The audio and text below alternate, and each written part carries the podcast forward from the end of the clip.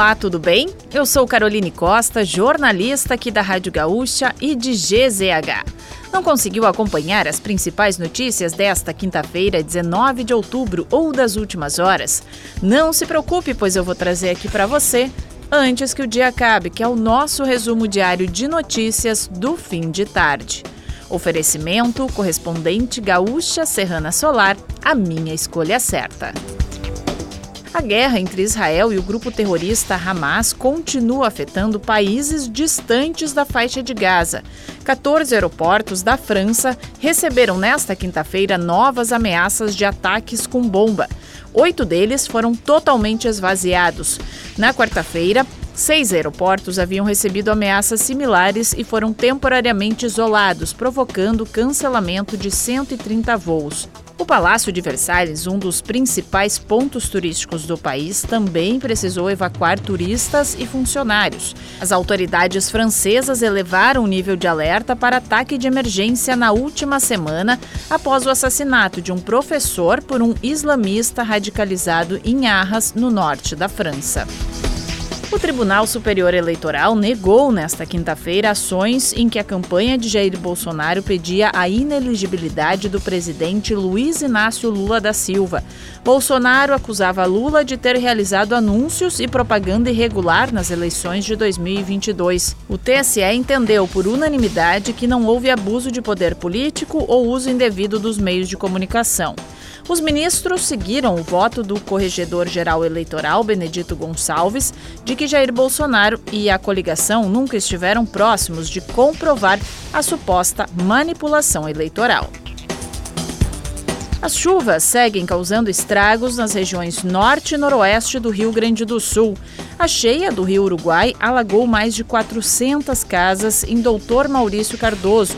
O rio ficou 5 metros acima da cota de inundação nesta quinta-feira. Sete pontes precisaram ser interditadas e duas foram levadas pelas inundações. Em Iraí, centenas de famílias estão sem energia elétrica há três dias por causa da chuva forte que atingiu o município. Já Soledade decretou situação de emergência na quarta-feira em razão das enxurradas. Os prejuízos diretos na agricultura ultrapassam os 30 milhões de reais. O batalhão de choque da Brigada Militar dispersou nesta quarta-feira um grupo de manifestantes na Cidade Baixa, em Porto Alegre. O protesto tentava impedir a demolição de um muro entre o Museu Joaquim Felizardo e uma casa que estava ocupada na rua João Alfredo. Segundo a Prefeitura, há uma ação judicial por conta do risco de queda do muro. A demolição iniciou no dia 4 de outubro, mas foi interrompida pela resistência dos ocupantes do imóvel. Já o grupo defende que a decisão é ilegal e não previa a retirada dos atuais moradores, que aconteceu na manhã desta quarta. Os manifestantes foram dispersados pelo batalhão de choque no início da tarde. Duas pessoas foram detidas por desacato.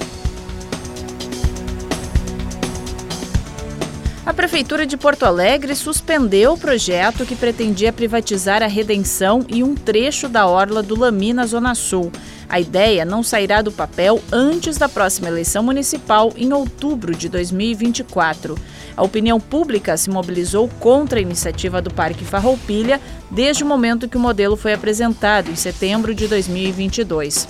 O ponto mais criticado era a proposta de construção de um estacionamento subterrâneo com mais de 500 vagas. Já em relação ao calçadão do Lami, a questão diz mais respeito aos estragos causados pelas chuvas e enchentes recentes. Será necessário fazer investimentos na área antes da ideia ser retomada. E para fechar o nosso resumo de notícias, antes que o dia acabe, tem a previsão do tempo para amanhã. Nesta sexta-feira, o tempo segue instável em toda a faixa norte do Rio Grande do Sul.